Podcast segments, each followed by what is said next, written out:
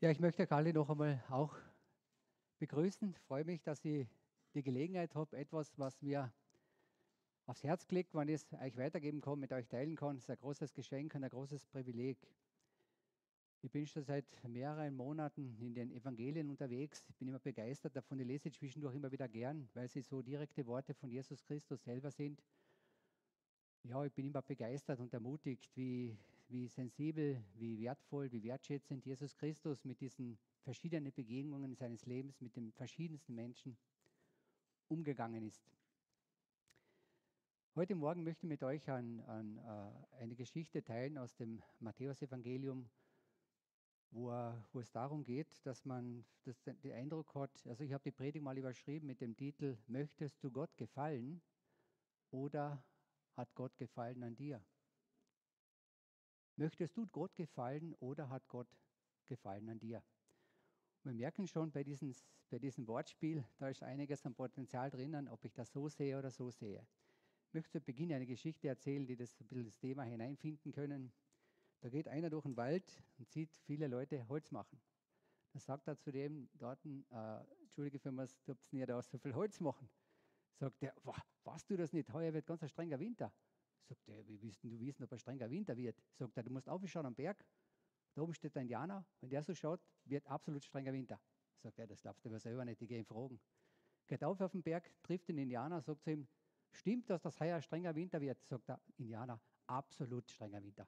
Sagt er, wie weißt denn du das? Sagt er, schau hinunter, aber die Leute Holz machen. Diese Geschichte soll uns einfach zeigen, dass es manchmal sein kann, dass wir von etwas ausgehen und denken, das ist so, aber wir bekommen dieses Gespräch. Wir, wir reden nicht miteinander. Und Jesus Christus hat eine Begegnung mit Menschen, die der Meinung sind, sie wollen Gott dienen, sie wollen für Gott Gutes und Richtiges tun. Und Jesus konfrontiert sie und sagt ihnen, schön, aber ihr liegt total daneben. Ihr liegt mit euren Handlungen total daneben. Und ich möchte uns als Christen heute Morgen herausfordern, wo wir vielleicht auch so bisschen ins Pharisäertum abgedriftet sind, wo, wir Verhaltens, äh, wo uns das Verhalten wichtiger wird wie die Beziehung zu Gott. Darüber möchten wir uns heute Morgen ein bisschen austauschen, also zumindest darüber möchte ich euch heute ein paar Worte weitergeben. Ich habe diesen Text, also ich habe diese Predigt angelehnt an Matthäus 15, 1 bis 20. Den Text möchte ich mir vorlesen.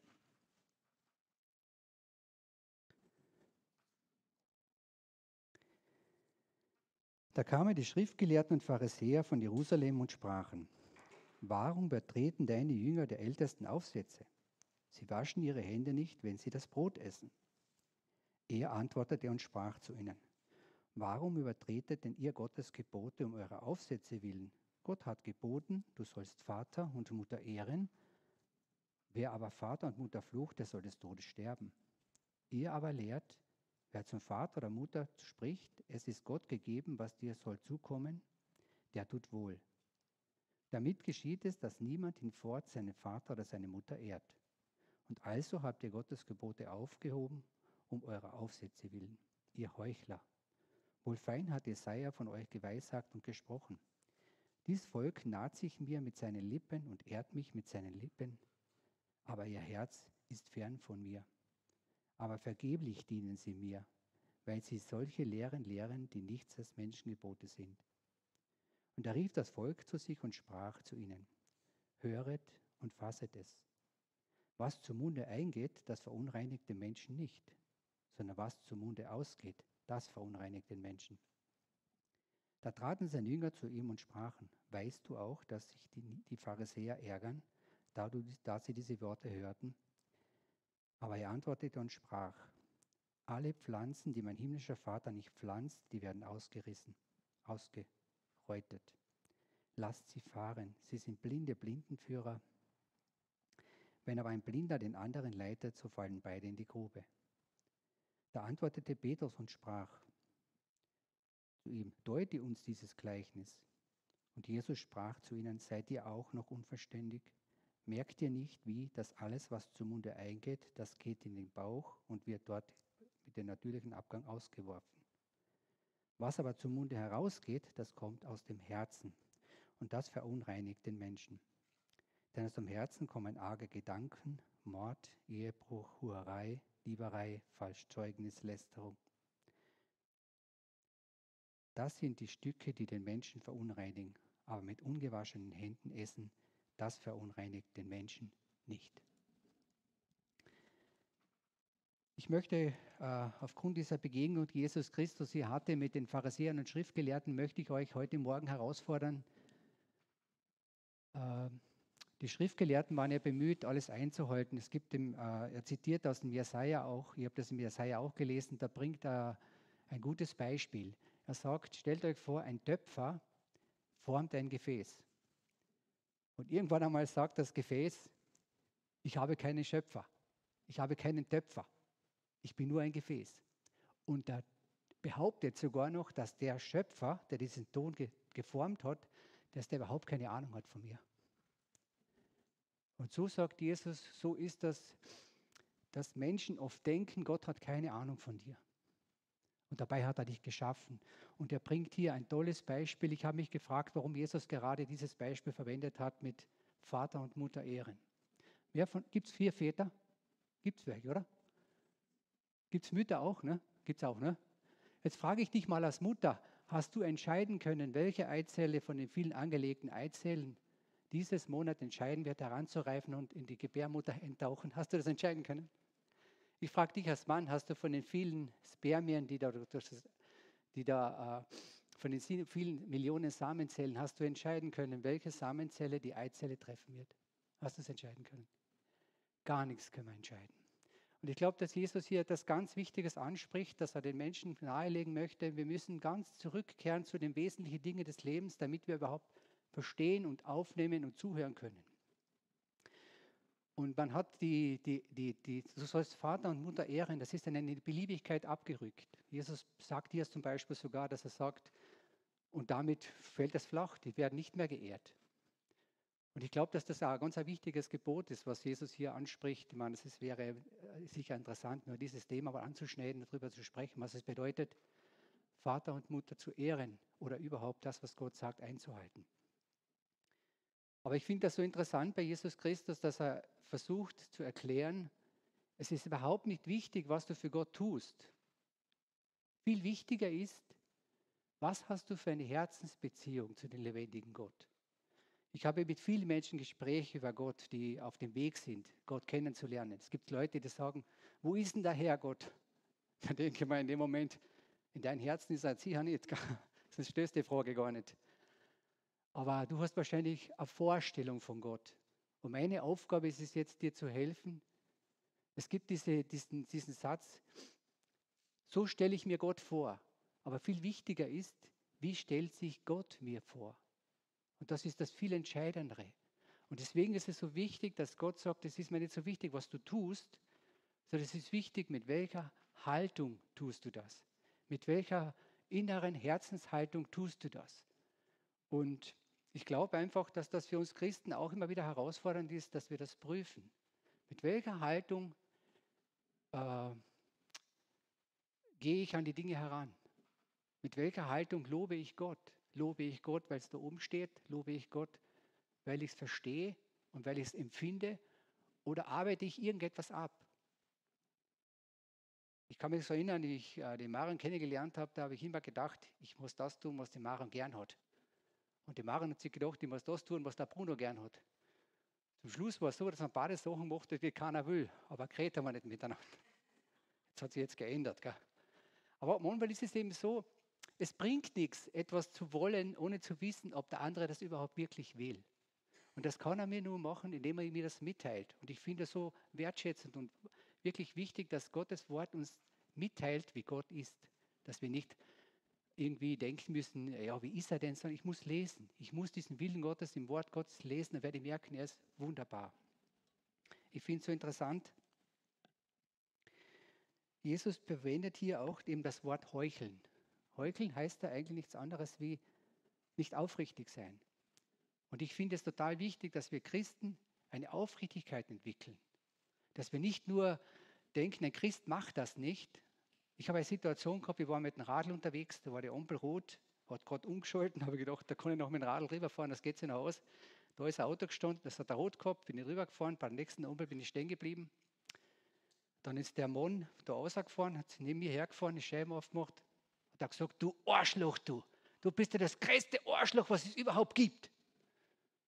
Habe ich gedacht, boah, irgendwas ist da. Aber ich habe Gott sei Dank schon eine Automatik, dass ich weiß, jetzt kann ich reagieren oder Jesus. Habe ich gesagt, Jesus, ich weiß, wie ich reagiere, aber jetzt brauche ich dich. Habe ich gesagt, hilf mir. Natürlich habe ich es nicht ausgesprochen, aber ich habe es innerlich gesagt, hilf mir. Und dann habe ich zu ihm gesagt, es tut mir sehr leid. Ich habe anscheinend etwas gemacht, was ihm Herzen verletzt hat. Ich habe etwas, was Ihnen an Werten anscheinend sehr wichtig ist, missachtet. Es tut mir einfach leid. Der Mann hat mit mir ganz normal weitergeredet. Aber meine Haltung als erster war, wie reden der mit mir? Wollte ich schon Gas geben. Aber ich habe mir Gott sei Dank beherrscht und gesagt, na Gott, ich weiß, wie ich bin. Und das meine ich mit Aufrichtigkeit. Es kann Gefühle geben in deinem Leben, wo du denkst, so du mir, so ich dir. Aber da ist es entscheidend wichtig, nicht so ich dir, sondern dass man da wirklich sagt, Jesus, also ich möchte jetzt nicht rauskommen, aber bitte hilf du mir. Und Jesus spricht das an, weil ihm ist das total wichtig, dass du mit einem aufrichtigen Herzen zu ihm kommst und nicht mit einem Herz, was du glaubst, das könnte Gott gefallen. Ich habe schon vielen Leuten gesagt, du musst eins wissen, Gott hört das aufrichtige Gebet. Und wenn du sagst, du kannst begehren haben, leck mich am Arsch und Anführungszeichen, solche Worte habe ich auch schon gehört. Denke mal, das ist aufrichtig. Da bist du jetzt richtig. Da sagst du jetzt das, was da am Herzen liegt und das wird Gott hören. Und ich glaube, dass das total wichtig ist, dass wir Christen das auch aushalten, wenn Menschen am Weg sind in der Beziehung mit Jesus Christus. Und dass wir nicht sozusagen versuchen, etwas von ihnen zu verlangen, wo sie noch nicht stehen. Es ist einfach wichtig, dass wir da mit, mit Verantwortung haben auch. Äh, und ich finde es auch schön, dass Jesus diesen, dies, das anspricht und sagt, das Volk ehrt mich mit ihren Lippen, aber ihr Herz ist fern von mir. Das ist genau der Punkt. Frag dich das einfach, ob du mit dem Herzen bei Gott bist wenn du mit ihm sprichst oder ob du irgendeine Formel betest oder ob du irgendetwas machst, was, was halt so kehrt. Es ist so wichtig, dass wir zum Herzen durchdringen. Das merkt man auch in zwischenmenschlichen Beziehungen. Es gibt diese Herzensbegegnungen, ihr kennt sie, oder? Oft ist man lange jetzt mit der Leuten eine Stunde geredet und man ist nicht zum Herzen durchgedrungen. Man hat über die Person gar nichts erfahren und umgekehrt auch nicht. Aber da meint Jesus, es ist so wichtig, dass wir von Herz zu Herz mit ihm kommunizieren.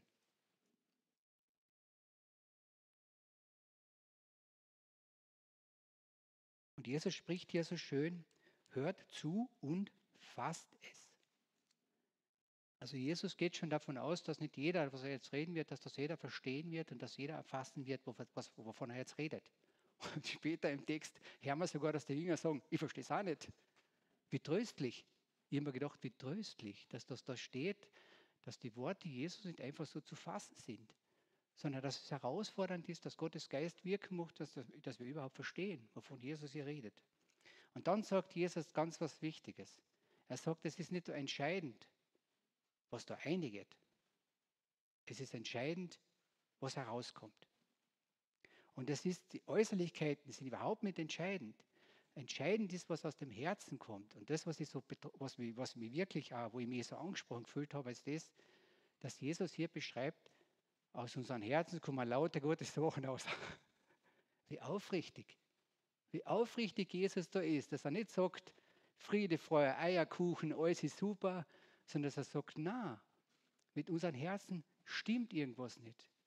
Und jeder, der länger auf der Welt ist und verschiedene Begegnungen gehabt hat, der merkt das, dass es wirklich so ist, dass Herzen Herzen sehr verletzen können.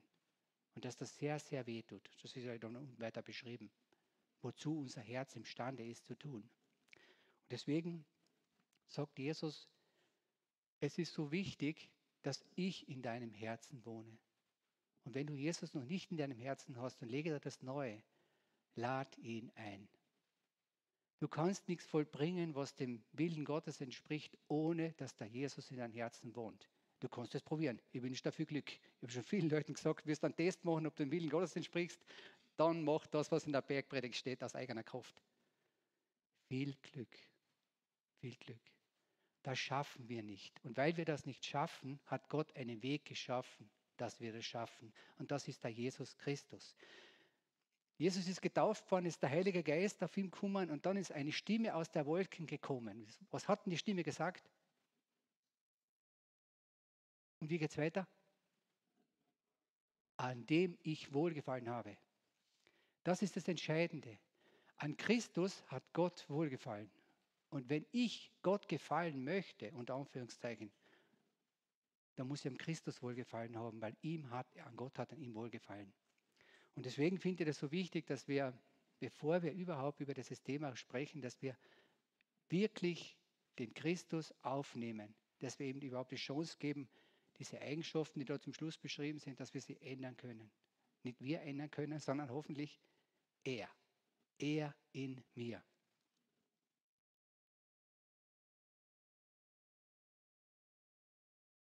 Dann gibt es dieses Wort aber er antwortete und sprach, da hat sie ja gesagt, da haben, die Jünger gesagt, du, die Pharisäer und die Schriftgelehrten, die ärgern sich über das, was du sagst. Die ärgern sich da richtig. Und der Jesus hat dann ganz was Tolles gesagt. Ich war echt begeistert, wie das gelesen habe. Er hat dann gesagt, aber er antwortete und sprach, alle Pflanzen, die mein himmlischer Vater nicht pflanzt, die werden ausgerottet. Da sind wir wieder bei der Gnade angelangt. Da sind wir wieder bei dem, wie Paulus beschreibt, da ist keiner, auch nicht einer. Da ist keiner, auch nicht einer. Einer ist es, der Sohn Gottes, aber sonst keiner. Und Jesus sagt, im Grunde genommen, wenn wir etwas von Gott erfassen können, dann ist es eine Gnade und eine Barmherzigkeit und eine Güte Gottes. Und jeder, der das begreift, ich kann das nur von mir selber sagen, ich habe das in der Tiefe begriffen, ich bin nicht gerettet. Ich habe mich nicht gerettet, ich bin gerettet worden. Ich habe eine Situation gehabt, ich bin am Wörthersee gesessen, auf der Wiesen gelegen, Haas war es, habe ich gedacht, bah, ich muss ein bisschen weiter um zum Wasser gehen, um mir gelegen auf die Brücken. Denke mir, so richtig wohlfühlen tue ich mich auch nicht. Sitze auf, setze mich auf die Brücken auf und schaue da oben, da tut unten einer so apathisch mit den Händen rudern, denke ich mir, das ist aber ein guter Taucher. Da denke ich mir, der taucht aber schon lang. Gell? Oben, zack, aufgefischt. Zwölf Jahre pur, nicht schwimmen können. So was ist es. Genau so etwas ist es. Der hat nichts tun können da unten, gar nichts. Außer ein bisschen rudern, ne? das tun wir mir auch. Aber dann ist er rausgefischt worden aus dieser Situation. Und genauso habe ich das erlebt mit meiner Bekehrung. Ich bin aus einer ausweglosen Situation herausgeborgen worden, ohne Verdienst, ohne Leistung, ohne mein Zutun, ohne allen. Das ist Gnade. Und Jesus spricht hier sehr was Wichtiges an. Erkenntnis ist ein Geschenk und eine Gnade Gottes und nichts anderes. Und wir können das nicht. Wir können das nicht. Das hat mir in der Evangelisation und in der Mission war mir das immer wieder eine große Hilfe, weil ich das einfach gesehen habe. Genauso ist es. Ich kann es nicht. Ich kann Gott einladen. Ich kann sagen, lieber Gott, ich habe diese Herausforderung, wirke und wirke. Und dann wird Gott was tun. Oder? Oder? Nicht.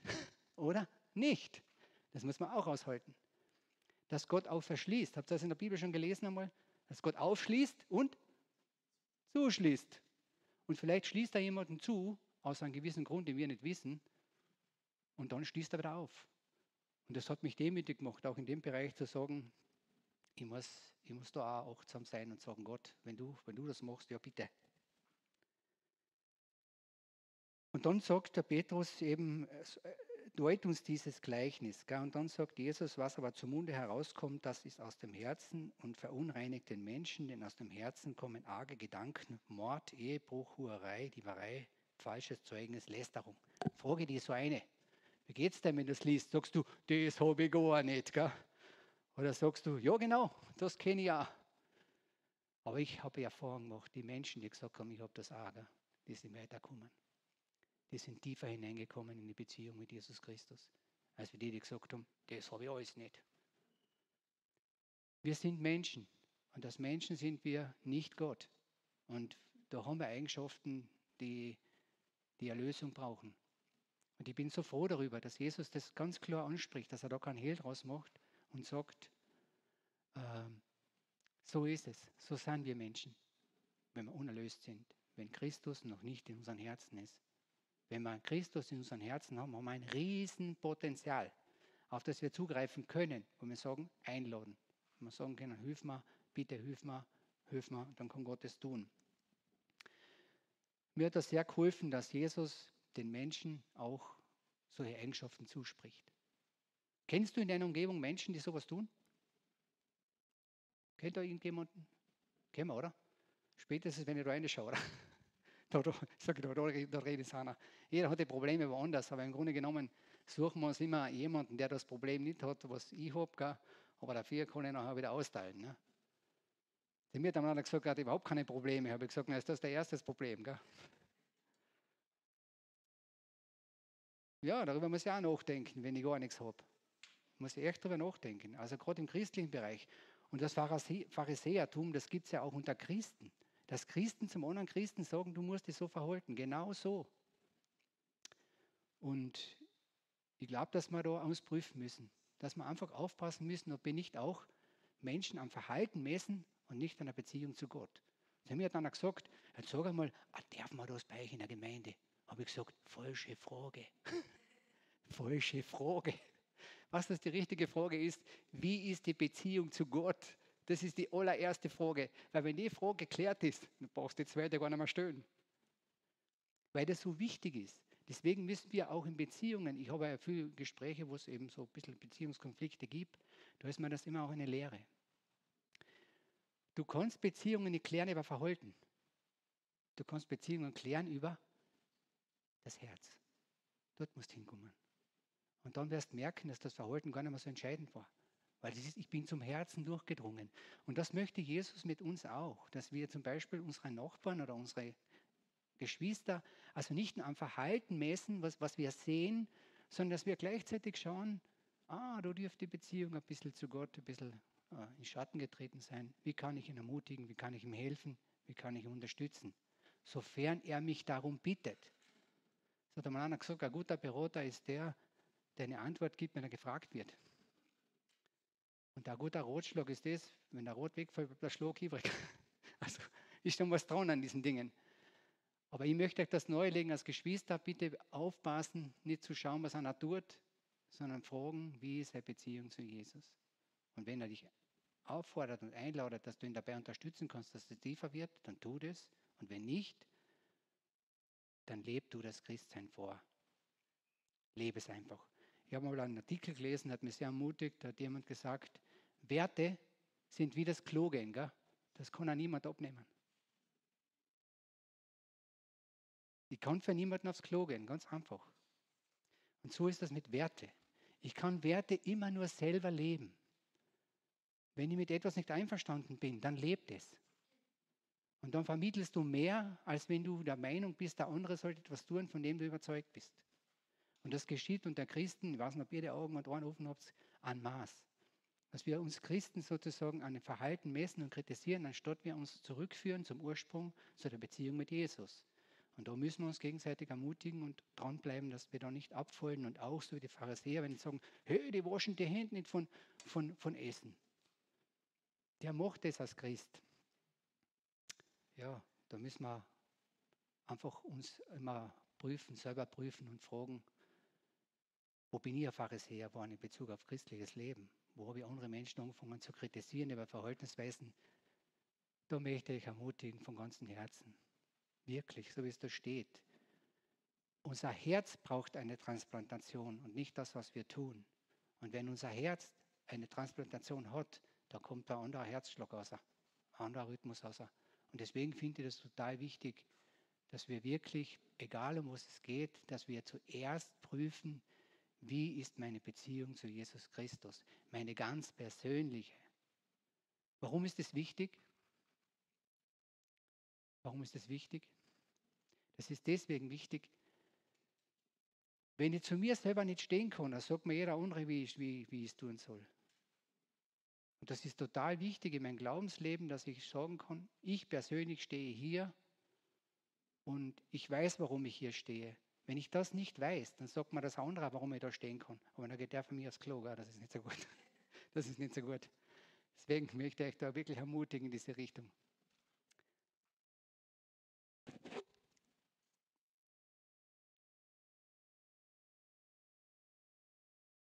auch diesen Satz zwischendrin, lasst sie fahren. Also wenn da das geschieht, dass jemand irgendwie äh, was macht, was so komisch ist, dann sagt Jesus, reg dich nicht auf, reg dich nicht auf. Leg das in meine Hände zurück und er verwendet hier sogar etwas, was ich auch interessant finde. Er sagt, kann ein Blinder einen Blinden führen? Gibt es da noch ein besseres Beispiel? Und Badewanne fliegen in die Gruben, weil keiner was sieht. Und Jesus versucht hier einfach nur neu zu legen, wir sollen uns nicht so einsteigern, wenn es um Verhaltensweisen geht, die mit Gott nichts zu tun haben. Kann man sich einsteigern. Das kann man legen, zurücklegen in die Hände Gottes und sagen, du weißt, lege das in die Hände zurück. Mir das hat sehr ermutigt.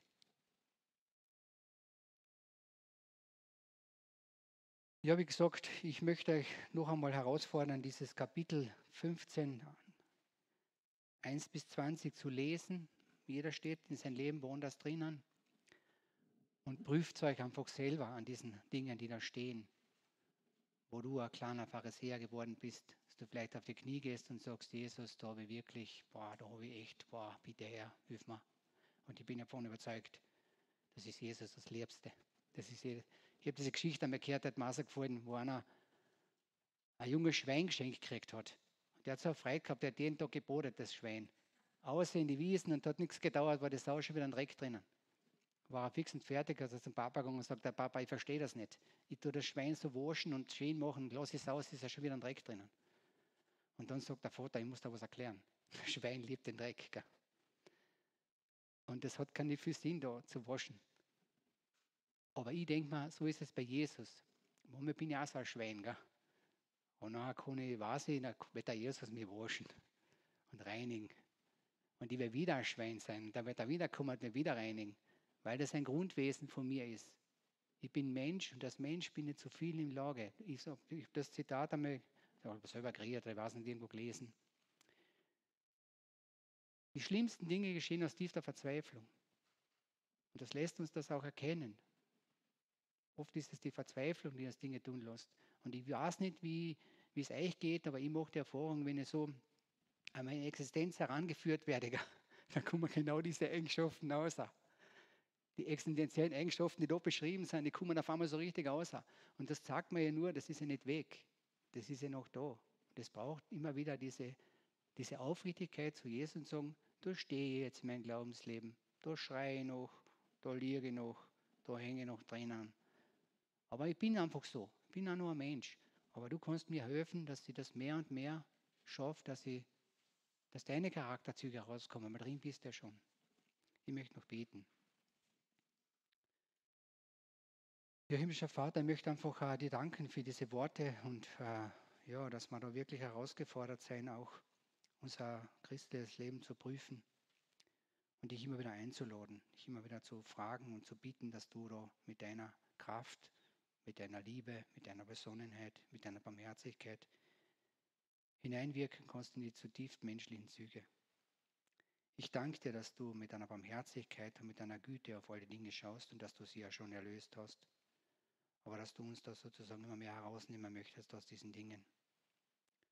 Ich möchte wirklich einladen, vor deinem Himmel, hilf uns dabei, dass dein Licht und deine Liebe und dein Salz immer mehr zum Tragen kommt, dass diese Eigenschaften, die so mitschwingen, dass wir bereit sind, aufrichtig mit dir darüber zu reden, sie zu bekennen und von dir erneuern zu lassen. Amen.